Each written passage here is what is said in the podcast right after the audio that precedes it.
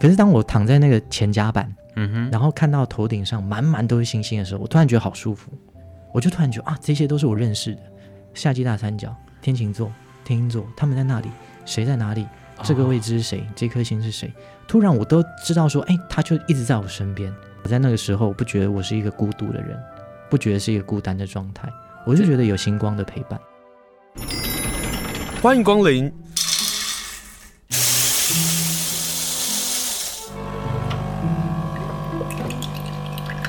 今天的盛情款待，请享用。今天呢，我们来谈谈天文。好久没谈天文了。今天来到我们现场呢，就是在过去这一两年，在我们花莲县推动天文观测的陈冠荣。Hello，冠荣好，主持人好，各位听众大家好。那他也是花莲县天文协会的理事长啊。先讲一讲，就是你们过去到底办了哪一些活动啊？其实天文协会从去年年底开始筹备，那直到今年在年初的时候才正式的成立。那就不太小心，大家可能就觉得说，哎，这个天文协会总是要推一些人来做事，嗯，所以一不小心我就变成这个负责处理事情的理事长。哪有这种不小心？真的真的，因为其实说真的，我我也不是所谓的天文物理这种本科系出身的，对，那只是刚好我可能比较喜欢玩。或者说比较喜欢跟大家现在说这个连接 哈，比较喜欢把人的这些人人群跟网络连接在一起，所以处理一些事情，那把大家组织起来，成立这个天文协会。你为什么喜欢天文啊？我这好像还没问过的问题。大概就是我高中的时候刚好碰到一个认识的学长，那他本身对天文很有兴趣，嗯、那这个学长现在他已经在清大。当教授了 啊，然后我还在这边做比较基层的 啊，基层的推广。嗯、那当然他走比较学术的，我们走比较普罗大众的。嗯，那有一天在学校，呃，我高一，他高二，他就突然叫住我，他说：“哎，我认识你，来，要不要来天文社？”我那时候想说：“哎，好像也。”不知道去哪里，然后那那就去天文社去上个社课啦，然后去观测一下，看看好不好玩，有没有趣。嗯，高中生嘛，十五六岁，高一的时候，十五六岁的时候就被骗了，就是对，就只因为那句“哎，我认识你”，有一点好像说“哎呀，被被被拐进去”，但是后来开始上完社课，然后每个月都会有一次那种小观测啊，这种小观测很有趣。就高中生，你未满十八岁之前，大概很难有一些理由说。什么？我今天不回家啦，我今天很晚回家啦。哦，但是 我我我觉得我们家也蛮开明的哈。对，我爸就跟我说，这个比如说读书啦、做功课啦、需要买书什么这些，哎、嗯，可以正当的事情，你觉得应该做就去做。所以我就跟我爸说，呃，礼拜六我们学长说我们要去观测，今天不回来。哦，常常都这样子。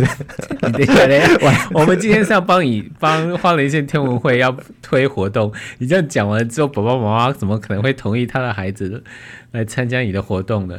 没有，因为这个活动真的是很有意义啊。嗯、那同时，我刚刚讲的这个点就是让大家会很有兴趣，对因为你突然发现说，哎，原来我们可以是那么自由的。就不需要局限说，尤其是对呃这个中学以下的小朋友，嗯、或者这些青年学子，大概很难有机会说，你可以在外面说的比较比较随意一些，就是你在外面混得很晚。嗯，实际上在那个混的过程中，你会学到很多东西。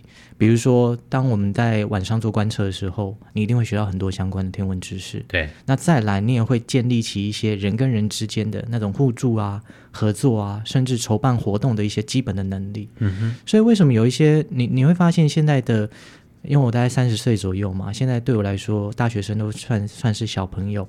那这些小朋友，他们好像在组织事情、筹划事情，比较没有一些，没有一些章法，没有一些。规律，然后不太知道怎么样把一件事情办好，好像都是随心所欲。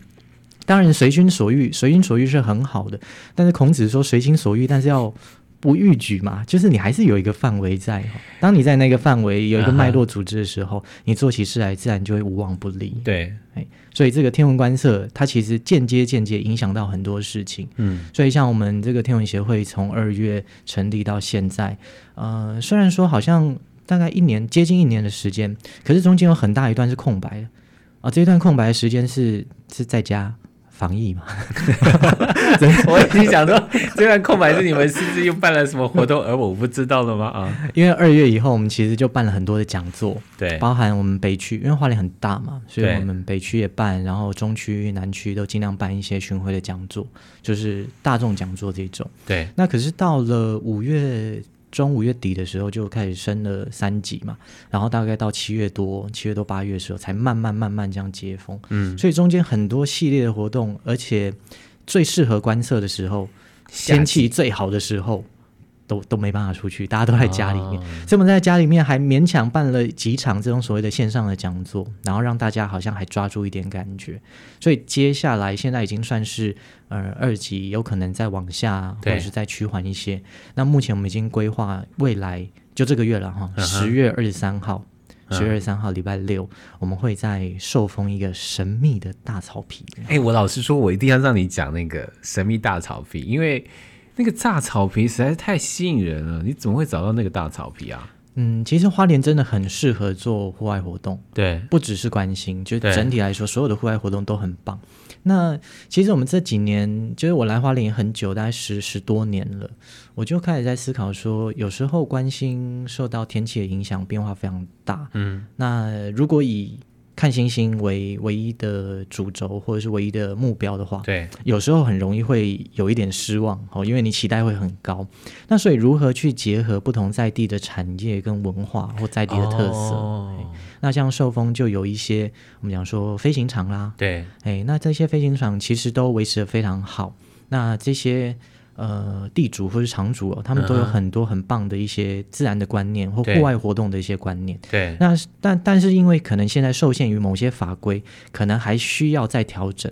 那在法规上有一些是呃，可能不太合时宜的，或者是有一些呃需要去做调整的一些一些部分。那个那个可能等呃有机会请比较专业的，就是在做轻型飞行器的这一些再来谈。嗯那我们找到这个也是因缘际会啊，好，我讲看星星也是因缘际会，就是人跟人碰到也是因缘际会，找到这个场地当然也是，就是刚好有认识了一些人以后呢，诶，他说我想要办一个在草地上可以野餐，对，野餐然后再看星星。那看星星的时候，你可能自己看不太知道要看什么，对，所以呢，我们就透过比如说呃一些天文导览啊。天文解说，或者是我们那一天也安排了几位我们这个理事哈，歌声不错，会来唱唱歌。对，所以这个隐藏的名单呃也不是隐藏啦，因为我们现在已经 报名表上面这上面都有了。对，我们这个东海岸的疗愈女生海小姐，哎，也是我们理事之一啊。哦，这个大家平常看不太出来哦，她是一个很狂热的天文迷。哦，真的、啊、非常狂热，在他的脸书几乎没有提什么星星，都在提一些社会倡议的事情呢。对对对，就是他，我我这样出卖他，对不对？哎，其实你看他脸书就知道，因为花莲在花莲生活人，我觉得大家都蛮斜杠的，就是你喜欢的兴趣啊，做的事情本来就不是单一的，对，这样这样人才比较丰富嘛，才比较有趣。对，我我不知道海小姐会不会听这个节目，这样可以爆料吗？有一次你报 你报你报你报，有一次他就突然私讯我，他说、uh. 他说冠荣，这个我我我多买了两个那个那个天文的东西，你有没有兴趣？对，然后我就说什么东西？他买了那个叫什么太空船 NASA 做的那个空气空气罐。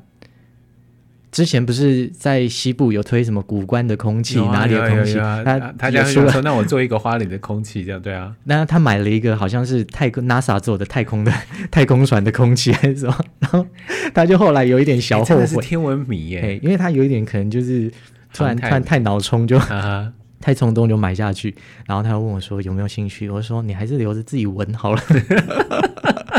但是他真的是一个很重要，而且很不折不扣的一个天文迷，uh huh. 同时又是一个很重要，在我们这个协会里头扮演很多这个要角的一个角色的。但你既然讲到他，啊，那他这一次参加十月二十三号花莲天文活动啊，他要干嘛？当然，疗愈女生，疗愈女生就是要来唱唱歌嘛。所以他会，所以他会，我我其实跟他讲的还蛮轻松的。我想，呃，因为天文协会自己办的活动哦，嗯，我们这个呃主导权比较大，对，好，所以我们想要怎么玩就怎么玩，对，所以我们那一场除了安排有天文知识，对，星空的导览，或者我会我很喜欢做一些人呃人际或者是不同文化的一些连接，嗯，把这些故事、生活、天文连接在一起。对，那同时也会有天文的歌曲，哦，不过就比较即兴一点。我会跟那个小海啊，我们都叫他小海哈，对，就跟小海说，呃，其实你就这个随便唱，很即兴，嗯，你想到什么你就唱什么。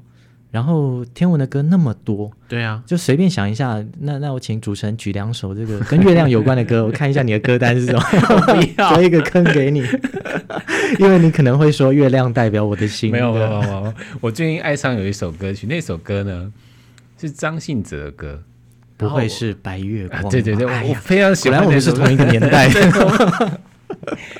我觉得那个歌的 melody 好美哦，它仿佛就是在那个浩劫明月下的这种心情。对，而而且他那一首歌其实有一点悲悲伤的感觉，淡淡淡淡淡淡，对对对。可是可是又很难唱，我看那天小海要不要唱？我觉得他不会唱这歌，这歌不是他的歌路啊。他比较走一点轻松的路线。对，就其实我们真的在外面野餐啊，不会唱太太悲伤的歌哈，搞到大家一边野餐一边哭，那是蛮痛苦的。我会唱一些也许比较轻松一点、愉快的歌啦。我们应该开始写歌单，然后开始在底下吆喝他，吆喝他唱。对，对，对，对，我们曾经也试过想要这样子。然后比如说，呃，前两个礼拜他有唱一首这个《Fly to the Moon》，嗯，哦，或者是呃，Andy Williams 的《对，在那个。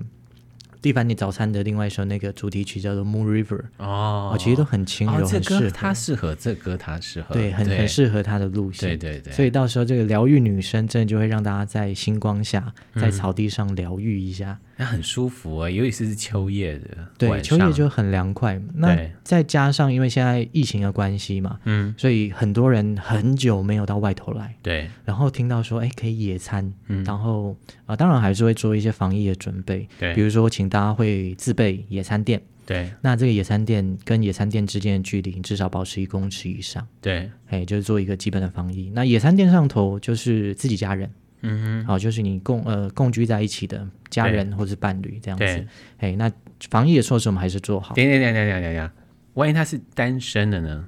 单身那就谢谢谢，可以独享一一个野餐店嘛？你说谢谢再联络，你就不用来参加，你 吓死我了！你 你在歧视单身？没有没有没有没有，你可以有独享的一个空间啊！我我觉得既然提到这个，我觉得蛮有趣是，是呃，很多时候我们大家需要一个独处的空间。对，这是另外一个我觉得看星星蛮有趣的经验哦。呃，很多朋友可能在晚上会觉得有点害怕。也许在没有灯的状况下，嗯嗯，呃，前两个礼拜我才去谈了一场那个面山面海的论坛，就是主要在做户外安全教育跟山林海域的一些安全的一些知识跟一些呃各种的训练。那那一场他们请我去讲天文，我就想说天文跟这个怎么样来去做一个连接，嗯，所以其实以前古早时代啦，呃，也没有到古早时代，大概就是上上一代、上上一代之前，很多农农民。呃，讨海人、渔民啦，哈、哦，他们都会用天文对来做一个星象的判断跟导航，对，所以我就来谈天文导航。那天文导航的意义，我觉得蛮重要的。它在现代虽然可能已经不是那么呃站在很很前面那个地位，因为大家都指南针。有手机，有 GPS，有电脑等等。可是我觉得比较重要的是，你有没有从重新再回到自然里头，跟自然做一个连接。嗯、虽然说前一阵大家很流行的一个一一一个话，什么人与人的连接，但是我觉得人与人的连接当然是很重要。可是人跟自然、跟土地的连接，我想更重要。嗯，假如你没有办法跟自然有一些共感，对，没有办法生活在这个土地上的时候，其实你自己会变得蛮可怕的。嗯，你不知道该怎么相处嘛。嗯，不知道怎么跟人相处，跟自己相处，你不知道未来该往哪里去走。所以，当我开始在看星星的时候啊，我会发现，慢慢的啦，虽然有一点矫情，可是我觉得真的是真的。就我慢慢会觉得星星就是我的朋友，因为我曾经做过几个在海上的那个计划嘛。那个主持人也知道，我在这个，我现在还是在黑潮海洋黑潮海洋文教基金会。那有时候会做一些，比如说晚上的计划，绕岛啦。漂流啦，对，都会在海上过夜。那在海上过夜的时候，很多人没有这样的经验。灯一关，你看不到陆地，看不到灯光，你就会觉得很害怕。可是在，在谁都会慌吧？对，谁都会慌。可是我一开始也觉得也有一点害怕。可是当我躺在那个前甲板，嗯哼，然后看到头顶上满满都是星星的时候，我突然觉得好舒服。我就突然觉得啊，这些都是我认识的夏季大三角、天琴座、天鹰座，他们在那里，谁在哪里？这个位置是谁？哦、这颗星是谁？突然我都知道说，哎，他就一直在我身边，嗯，我都认识他，我不知道他认不认识我了，嗯，但至少在那个时候，我不觉得我是一个孤独的人，不觉得是一个孤单的状态，我就觉得有星光的陪伴。这就是你刚刚说的，就是星星都是你的朋友的关系，就是你认识他们。对，就因为我认识他。那当你慢慢开始在看星星的时候，也许啊，好，也许未来就会有这样的感觉。嗯，呃，走路的时候你就会 不小心就一直看看天上，不会看。那我们只不过就认识什么土星啊、金星，你知道，就最亮的那一颗星、最红的那一颗星，如此而已。不过它就是一个入门嘛。嗯，呃，我们在户外很常很常被问到三个问题，但是三个问题我是很常跟大家分享。嗯，第一个就是那个北极星在哪里？嗯，就是北极星哪一颗？这是大家最常问，嗯，对不对？啊，对。第二个问题就是现在看到最亮的那一颗是什么星？这个很常问，对，因为有时候是行星，比如说土星、木星，对，啊，有时候是天狼星，但看季节。好，那第三个问题就是我的星座在哪里？这难了，就是黄道十二宫嘛，对，对，这个很常会，这三个问题是。几乎是出去做天文导览或是观测，大朋友小朋友最喜欢问，而且最常问的三三个问题。对，那这个有机会我们在十月二十三号对再来跟大家聊。所以十月二十三号的时候，我们十二个星座的人去参加的时候，都可以看到自己的星座吗？不会。那我本来想要骗大家去，你想这个黄道十二宫，大家有一个基本的概念吗？啊啊、就是你你是哪一个星座，你一年之内，比如说哪个月份出生的人，那你不可能在一个晚上看到所有的月份的星座。对啊，哎，除非在冬天的刚入夜、嗯、到冬天的黎明之前，你都不睡觉，你就可以看到四季的星空。为什么冬天？因为冬天冬天的晚上比较长嘛。冬天很早就天黑，哦，所以冬天很早天黑的时候，还勉勉强强大概看到秋季的比较前面中段的这些星座。对，哎，那秋季的白天比较晚呢，呃，应该说日出比较晚一些。嗯哼，所以呢，在这个冬天的清晨还有机会，嗯勉强可以看到夏天的星座。嗯，哦，所以这样原则上四季可能有机会可以在一个晚上都看到。好，但是进广告之前，现在如果有参加十月二十三号的，我仰望星空可以看到哪几个星座？如果刚入夜是有机会看到天蝎的尾巴，嗯、还有接下来就是人马座。对，占星学比较常说射手座了。对，天蝎、射手后面的这一些秋季星座，包含像是摩羯啦，对，宝瓶、双鱼、母羊都可以看得到。哦，对，这几个星座的朋友，那个天秤、处女，然后狮子都说啊，那我不去了，我不去，我看不到自己的星座。不会不会，你你不去的话，你还是要来，你不想去还是要来，为什么呢？等一下休息一下，我们再来跟大家聊。嗯、其实不用等到休息，再想想你刚刚讲到人与人之间这个连接，我们不单单只是要看到自己的星座嘛，我们也要看到别人的星座。也许你所喜欢的人，或是你所在意的人，刚好就在一个世界可以看到的星星。我们先进个广告，待会再跟大家来介绍花莲县天文协会，他们将会在十月二十三号所办的星空野餐趴的活动。为什么会有野餐趴？这野餐趴是说是我们自己要带野餐吗？当然自己带野餐了。我、嗯、我们目前啊，天文协会是一个 我们讲说非政府的组织嘛，没有那么多经费，没有办法让大家有一个美好的幻想，可以在大草坪上面这个有 buffet。然后、欸，可是你这样讲啊，我我忽然想啊，如果说我吆喝了三群五群的朋友啊，他们各自准备的这些啊、呃、野餐盒的话，大家分享也应该会是一个很精彩的东西吧？嗯，对。我我们其实比较期待，就是像这样的形式，有点类似像共识啊、嗯、分享啊这样互相的交流。但是因为现在有一个很大的考验，就是疫情啦，啊，对，是疫情，所以其实我们呃下一波我们会把这个行前通知，还有把一些这个呃注意事项寄发 email，还会放在我们粉丝页，对、啊，都会有相关的说明。对，那现在也可以先跟大家说一下说，说呃最重要的安全防疫。嗯，好，一定要特别的遵守，包含一定要先报名。嗯哼，我们要掌握大家的一些呃实联制的一些身份。对，然后再来呢，就是我们也会帮各位办保险啊，所以每位呢都一定要上网先来填表单。嗯哼，那再来就是我们刚刚有提到野餐垫，呃，一家。啊，或者是同居者，嗯啊，就是用一张野餐垫。对，那原则上大概四到五位。那每张野餐垫的间隔的距离，希望可以在一公尺以上。嗯，那那个大草坪哦，我们那天稍微去看一下，你要摆个两百张野餐垫，绰绰有余。好大哦。因为它其实是一个起降的跑道。对，那既然是一个起降的跑道，事实上他们维护的非常非常好。啊哈，好，你不可能有坑坑巴巴嘛。对，那个它在起降的时候会造成安全上的顾虑，所以呢，这个维维护的很好，而且整理的很干净。对，而且场地很空旷。啊，所以非常非常的舒服。这个也许请大家务必要赶快报名，因为名额还是有限制。对，名额有限，我们名额的三百位了哈。所以 你这样所以是有限，哪有到三百位啊？为什么会定说三百位？是因为现在真的三百位啊，真的三百位哈。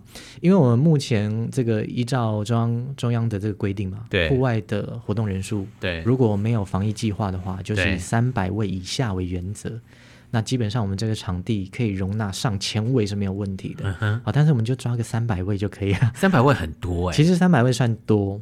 好，那目前、啊、目前其实报名人数，我前两天看了一下，大概在五十位到六十位左右。对、嗯，所以相对来说还算是一个小而美。好，因为五六十位你好像觉得一个教室都坐满了，实际上我们到了户外，那个空间的感受，那种尺度是差距很大的。对。在室内，我们觉得放个冰箱，有几张桌子就满了。嗯哼。可是当我们到那个大草坪哦，真的我不骗各位哦，平常我很少说实话，哎，不是，平常我都说实话啊。这个也是一样啊，两百个野餐垫绝对没有问题。Uh. 所以人与人之间的这个防疫距离，对，一定都可以掌握的很好。嗯，好，那也希望大家可以遵守。再来就是刚才有提到那个野餐那个餐盒啦，uh. 食物是不是可以共享？我们的建议是尽量避免啦，好建议的。好，因为呢，这个在共享的过程中，难免会有一些这个手部的接触啦、啊，或者是有一些口水啦，或者是脱，对，所以还是建议大家，呃，以一家人或者是以这个同居者为单位，嗯、那自己想要吃的自己带，啊，尽量不要就这个，你好像我们以前国中、高中中午吃便当，你还去打游击了，对对对，每一个都夹一个，尽量不要了哈。在这个期间，我想大家还是心愿无法达成，但是听起来呀、啊。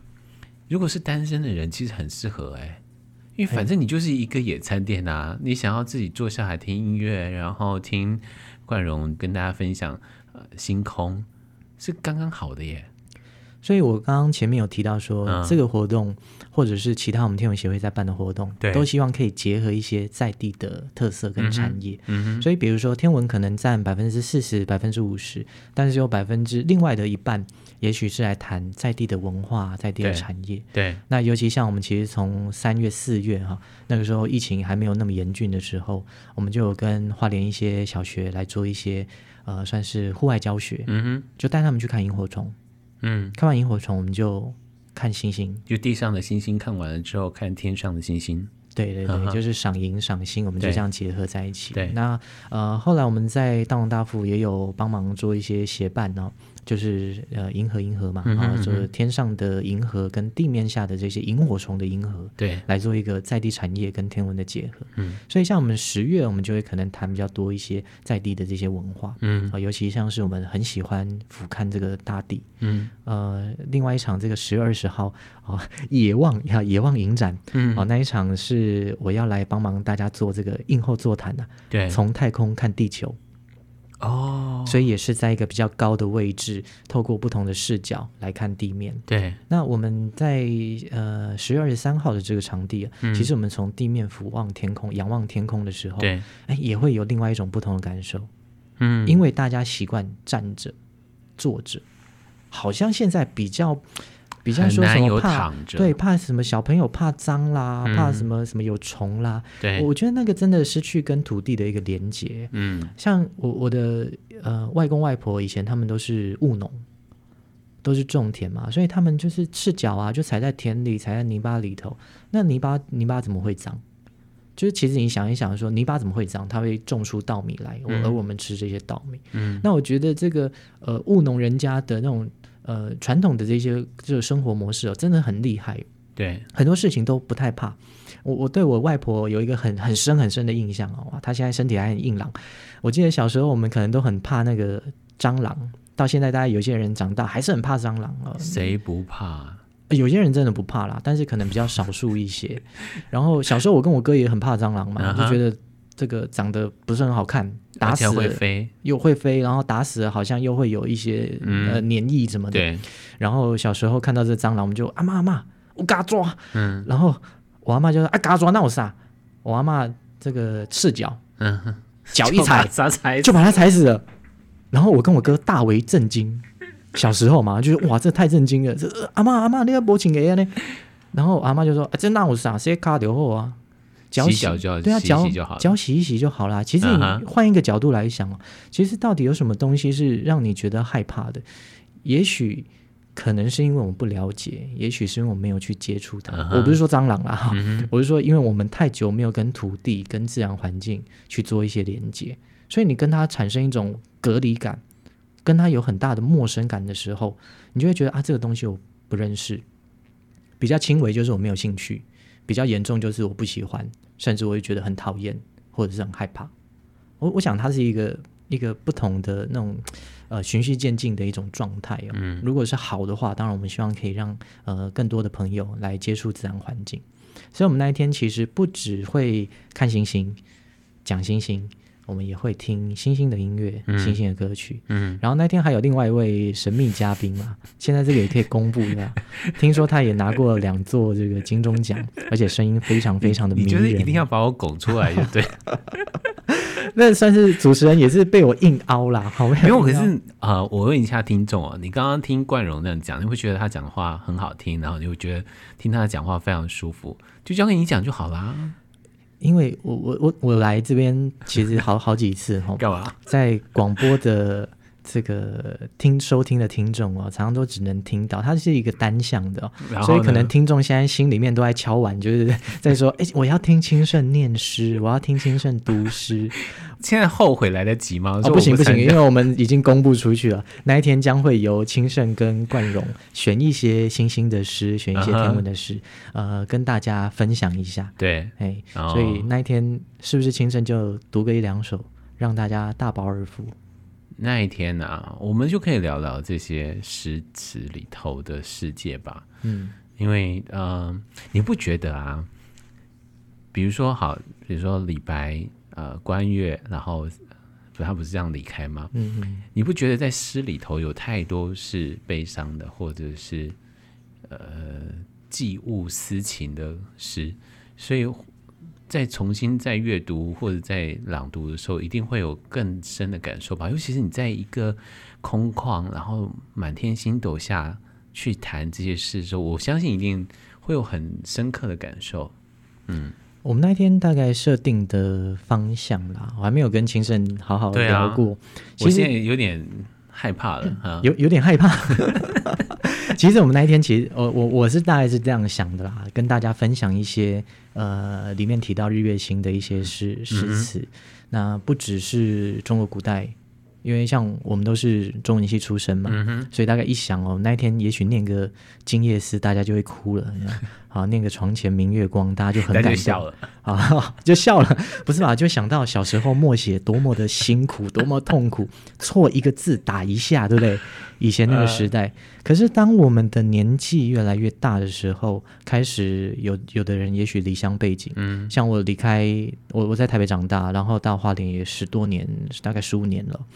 那偶尔真的还是会想一下，哎，台北的家人或台北的朋友，嗯嗯、或是台北我小时候读书生活的这个环境，然后我再重新读我国小的时候，小学三年级、四年级坐在教室里头读那个《静夜思》，背那个《静夜思》根本没有感觉。可是当你真的离乡背井，已经有呃十几二十年的工作的经验或自己生活的经验的时候，哇，你突然会好像跟李白某种程度产生一个古今的那种共鸣。因为真的思乡是从古到今，西方到东方，不论任何人、任何族群，都一个很重要的一个呃自我的一个主题或一个议题。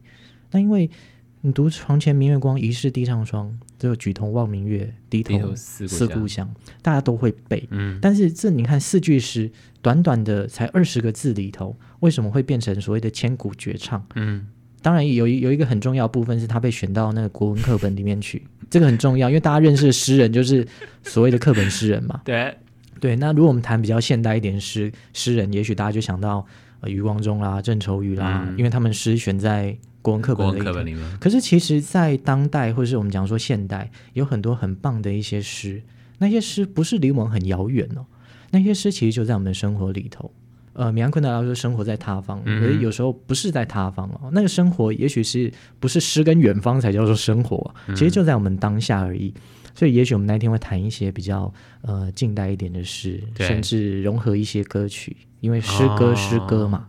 今年好像我一定要跟听众说，我是现在才听到冠荣说他要跟我聊什么，我现在只剩下几天的时间，没没关系，因为其实啊、哦，我我前两礼拜也非常的忙。所以呢，我也没有想说要聊什么，我是刚刚才想到我要跟你聊什么。等一下，有点对不起要参加花莲县天文协会的朋友们，说，哎，这两个就到现在才开始想啊。但是，呃，从冠荣他过去的经验啊，包括他对于天文的认识啊，包括对中文的喜好，我相信一定会有更多好玩的事情会发生。在户外，我们常常都是随机应变呐、啊，随、嗯、机应变。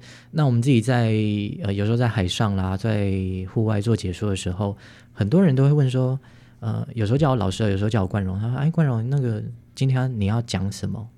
我说：“不知道啊，看到什么讲什么。”虽然说看到什么讲什么，好像有点不太负责任呐、啊。嗯。但是其实呢，看到什么讲什么，就是适合当下的那个状况跟情境。对。对，然后透过呃自己也许可能有读过一点点书，然后有一些经验，然后把比较适合的把它拿出来跟大家来分享。嗯嗯、那在那个过程中，我觉得很像是一个呃即席的演讲，或者是说一个很纯粹的把我的生命经验或是生命故事分享给大家，让大家可以在这个当下。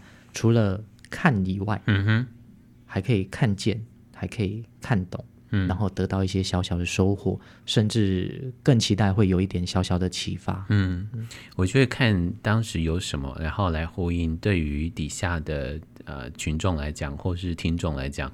我我相信会有更强、更强烈的共鸣感，嗯、因为我们自己听众大概也习惯轻生我，就是喜欢哎，这个想到什么就问什么，这个想到什么就说什么的，那那个那个共鸣感才会更强烈哦。嗯、所以欢迎大家能够去参加十月二十三号，呃，花莲县天文协会所办的天文活动啊，不不要是因为我哈，因为要冠荣，然后因为有野餐趴，然后还有因为海小姐，可是最后我要问一个事情啊，我们。关心是用肉眼关心吗？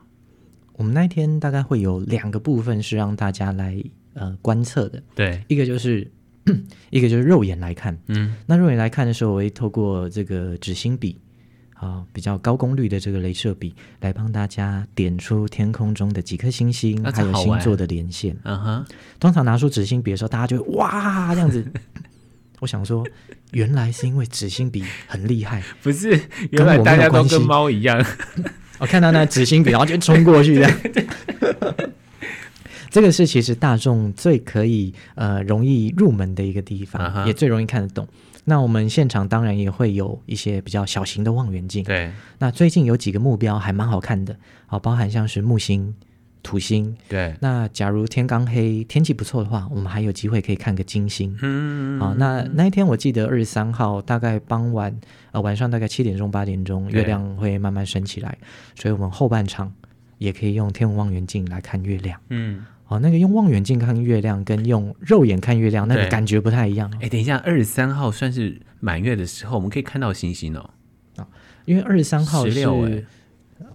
二十三号是农历十十八嘛，还农历十八，所以它的月亮会稍微晚一点出来哦、呃。所以我们野餐趴第一个我们一直强调的安全嘛，嗯哼。那安全大概几个部分，一个是现在我们很注重防疫，对。另外一个就是灯光的照明，嗯。但是我们希望可以减少一点光害，哎，就尽量少使用一些人造的光源，对。以安全光源为主。对。那整个天空中最好的一个安全的光源就是月亮。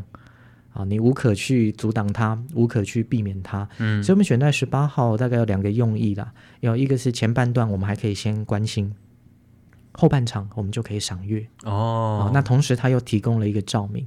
你看那个古人都可以看着这个用月光来读书了，对不对？啊，所以只要有月光的那个晚上，嗯、基本上在草地上安全照明是没有问题的。对，哎，那他有说要我我们要用什么方式来观月？哦，透过小型的天文望远镜哦，所以用天文望远镜来看月亮，跟我们肉眼看月亮那个效果很不一样。你看月亮，我们那么常看，每个人都看过月亮，对，可是可能比较少人用望远镜看过。我们之前前一前一阵子在上那个天文培训班的时候，嗯、那个我们用望远镜看月亮哦，那个年纪超过四十岁、五十岁、六十岁的哦，这些这个这个哥哥阿姨、叔叔，哦、你真的好会说话哦，他们哥哥阿姨、叔叔都来了，对对，年纪 年纪的这个落差这样子，哇，他们都是觉得说，我第一次看到这样子，以前在课本上或者是在电视，嗯、在那个什么影片里面看，对，你用肉眼看那个效果真的差很多。哦。所以肉眼看到，你会觉得说，哇，他就在我眼前，嗯哼，真的就是在我眼前，那个记忆或者是那个印象会会留留下来一辈子的。所以，也许我可能中学的时候啦，就是为什么去了天文社，那时候有学校有比较大的望远镜，对，透过那个大的望远镜来看几颗亮星啦，或者什么，呃，我们讲说，比如说双星团啦，或者双星啦，或者是一些深空天体，看到以后就觉得，哇，那课本里头哦。课本里头那几张照片哦，是拍拍的是这样子，但是我眼睛看到的实际上的效果更棒，对，更有感觉，对，所以也许十几年前看星星就一直看看看看到这样现在了。嗯，嗯，最后要问怎么报名？报名非常的简单，各位只要拿起手机或者是用电脑哈，对，你就打花莲县天文协会。